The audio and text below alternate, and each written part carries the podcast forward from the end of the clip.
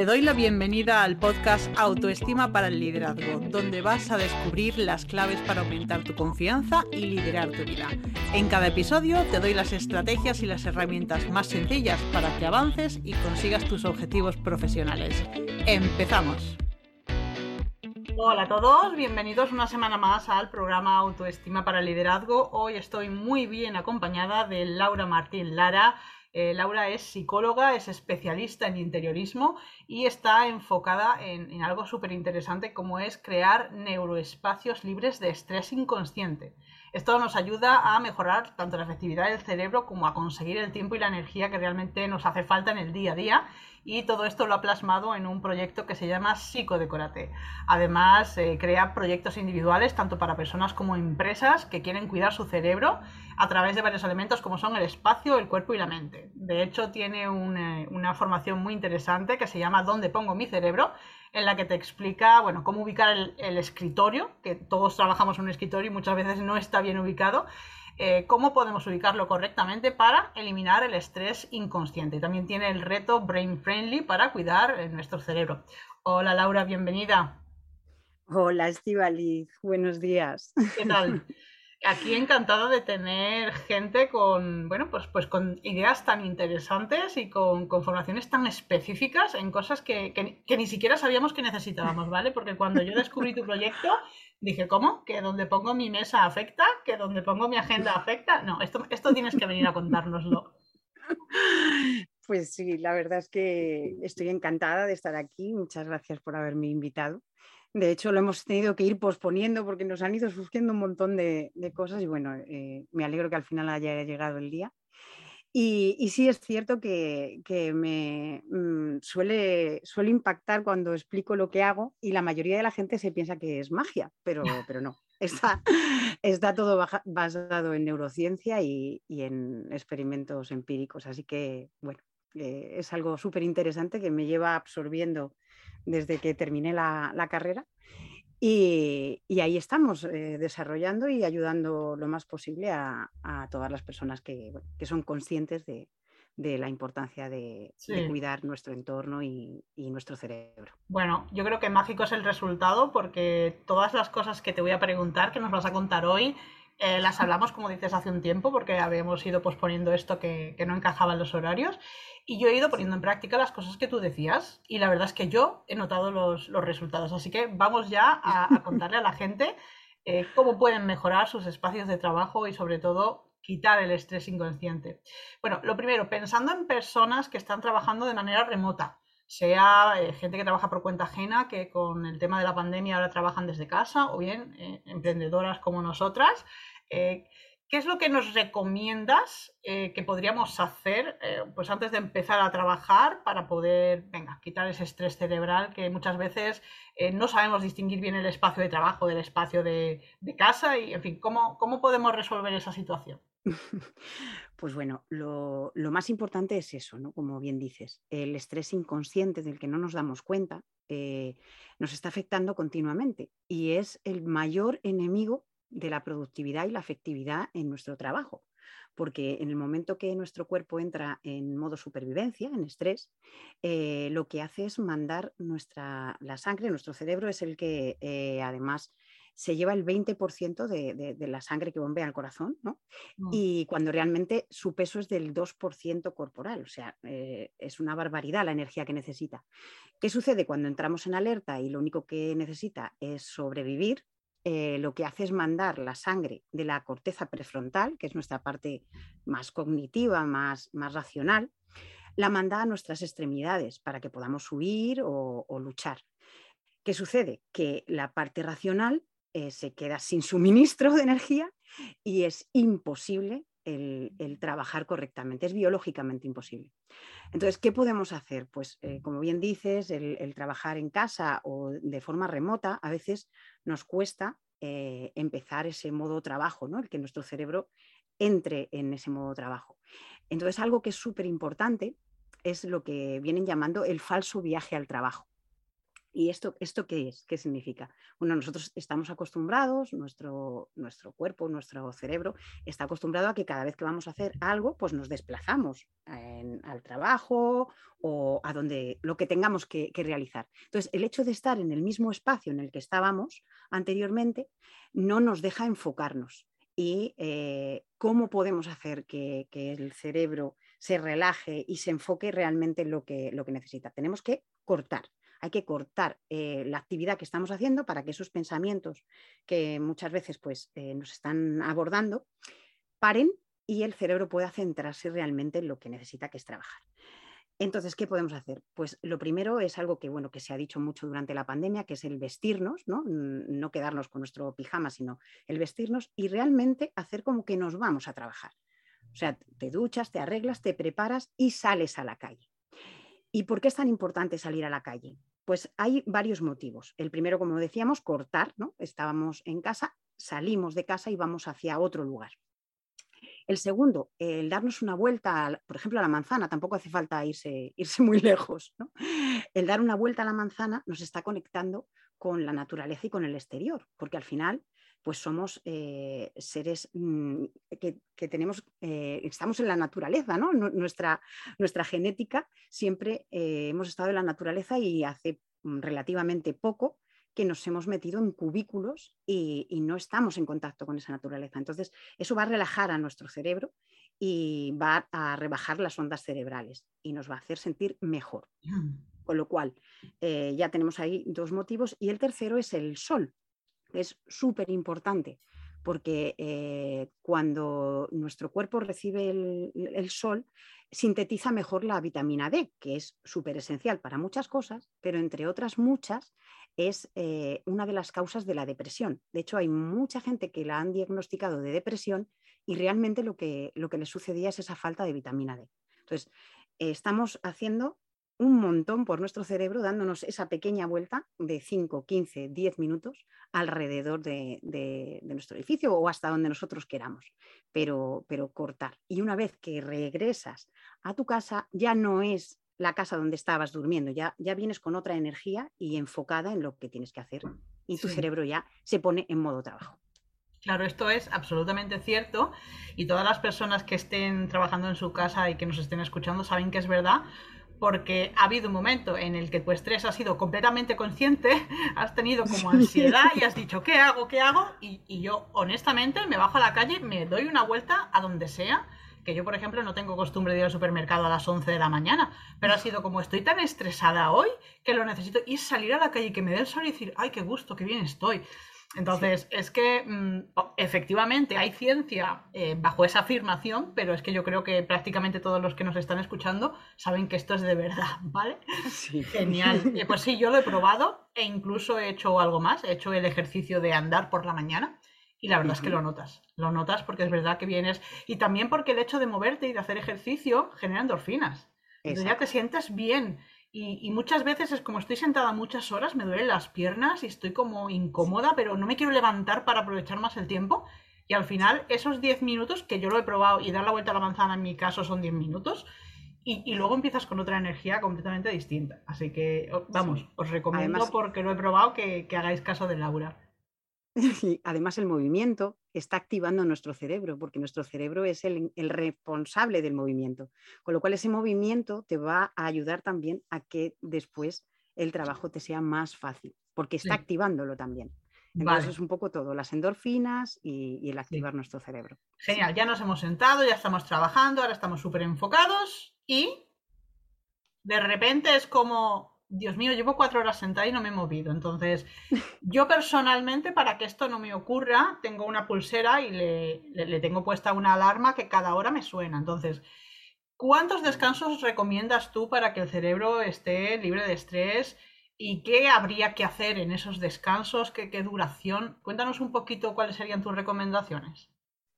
Vale, pues eh, bueno, el cerebro, como todos sabemos, se parece bastante a los músculos y, bueno, todos sabemos que incluso los, deportistas de élite trabajan el músculo, pero después necesitan una recuperación. O sea, nuestro cerebro necesita parar y recuperar energía. Si está siempre en marcha, es cuando no es efectivo. Entonces, esos descansos de los que hablas son muy importantes. Eh, yo recomiendo que como máximo estemos una hora, eh, como tú bien estás haciendo, ponernos una alarma o, bueno, si somos capaces de darnos cuenta, máximo una hora, porque a partir de ese momento ya el cerebro no, no funciona bien. O sea, eh, estamos perdiendo realmente tiempo. O sea, ganamos mucho más si paramos 5 o 10 minutos que si continuamos con esa tarea. Hay pequeñas excepciones, todos somos, somos seres individuales y cada uno tiene Mm, distintas formas de, afrontar las cosas. Entonces, también tenemos que estudiarnos un poquito. ¿no? A lo mejor hay veces que estamos muy concentrados y una hora, diez minutos somos capaces de, estar concentrados y si cortamos, pues perdemos ese, hilo que llevábamos. ¿no? Pero como recomendación general, un máximo de una hora. Entonces, ahí tendríamos que hacer un periodo de descanso, pues unos 5 o 10 minutos, dependiendo también de, cómo nosotros nos sintamos. Y eh, en estos descansos lo que recomiendo es, eh, lo primero, beber agua, que nuestro cerebro tiene que estar hidratado, es súper importante. De hecho, eh, es lo primero que se deshidrata en el cuerpo, en el momento que no bebemos la suficiente agua. Entonces, es muy importante, también rebaja el estrés. Bueno, el agua es maravillosa. Yo sé que, que es algo que se oye mucho, pero es que es cierto, o sea, está demostrado que es así.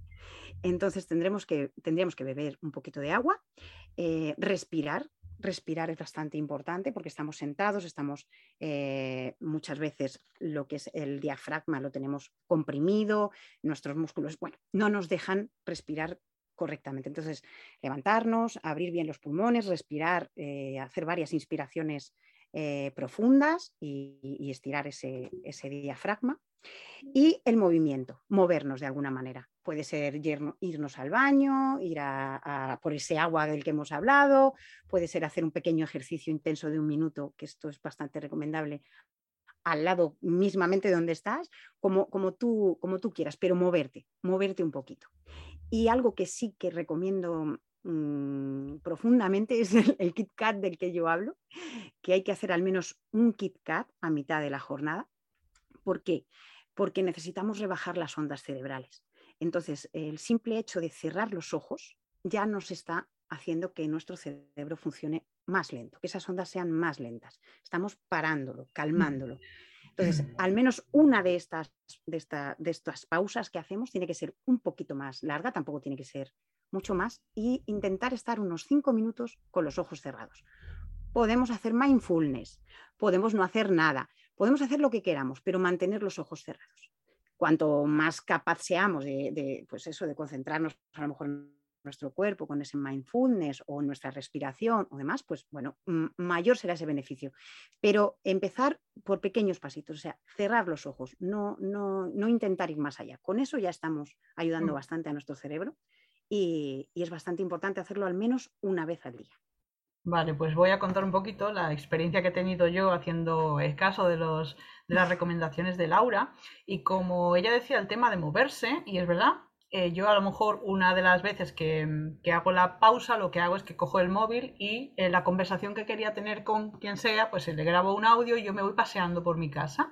Eh, voy andándome un pequeño paseíto y estoy esos 5 o 10 minutos charlando con alguien con ese audio eh, y con eso estás incorporando ese movimiento que además también te despeja porque hay muchas veces que te quedas adormecida. Entonces, con respecto a lo que has comentado de, del tema de y si estás muy concentrado y tal, yo lo que hago es que me pongo tareas de una hora. Entonces yo digo, esta hora es para este proyecto, esta hora es para este otro. Y entonces ahí ya no me corta, porque yo ya mentalmente me he diseñado mi mañana o mi tarde para que los, eh, los bloques sean de una hora. Entonces, lo que funciona para, eh, si quieres hacer dos bloques seguidos de lo mismo, es que tú partas la tarea en dos. Eh, por ejemplo, imaginaros, yo estoy preparando el podcast, bueno, pues la primera parte es hacer una investigación bueno, pues a lo mejor me paso una hora haciendo la investigación de todos los temas, tomando notas, y en la siguiente hora ya creo los guiones. Entonces, mm. ya no es, o sea, es el mismo tema, pero no es exactamente lo mismo. Con lo cual, no hay esa necesidad de, ay, es que no estaba enfocada en lo de antes, no, porque tu tarea ahora es diferente, aunque esté vinculada a lo mismo.